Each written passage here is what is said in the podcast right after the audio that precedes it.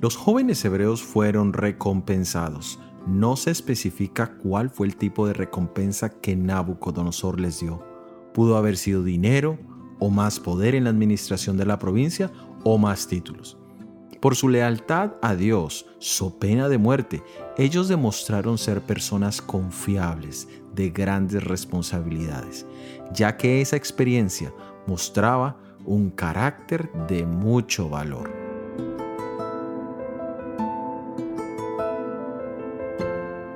El plan de salvación es el resultado de la gracia de nuestro Dios al enviar a su Hijo en propiciación por nuestros pecados. Su obra en nuestros corazones nos libera de la culpa y del poder del pecado, dándonos victoria. Pero eso no es por nuestros propios méritos, pero aún así Dios habla de darnos un galardón. Leamos en Apocalipsis capítulo 22 versículo 12.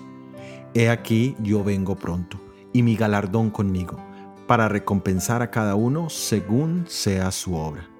Siempre se habla de que nadie será salvo por sus obras, pero aquí se mencionan que el galardón es de acuerdo a las obras. La verdad es que somos salvos por gracia sin obras, pero somos juzgados o recompensados por nuestras obras.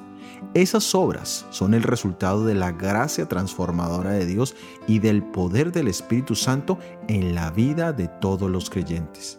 Pero algo sí es claro que los verdaderos seguidores de Jesús nunca piensan que sus obras merecen un galardón o reconocimiento, porque siempre le dan la honra y la gloria a Dios. Soy Óscar Oviedo y este es el devocional Daniel en 365 días.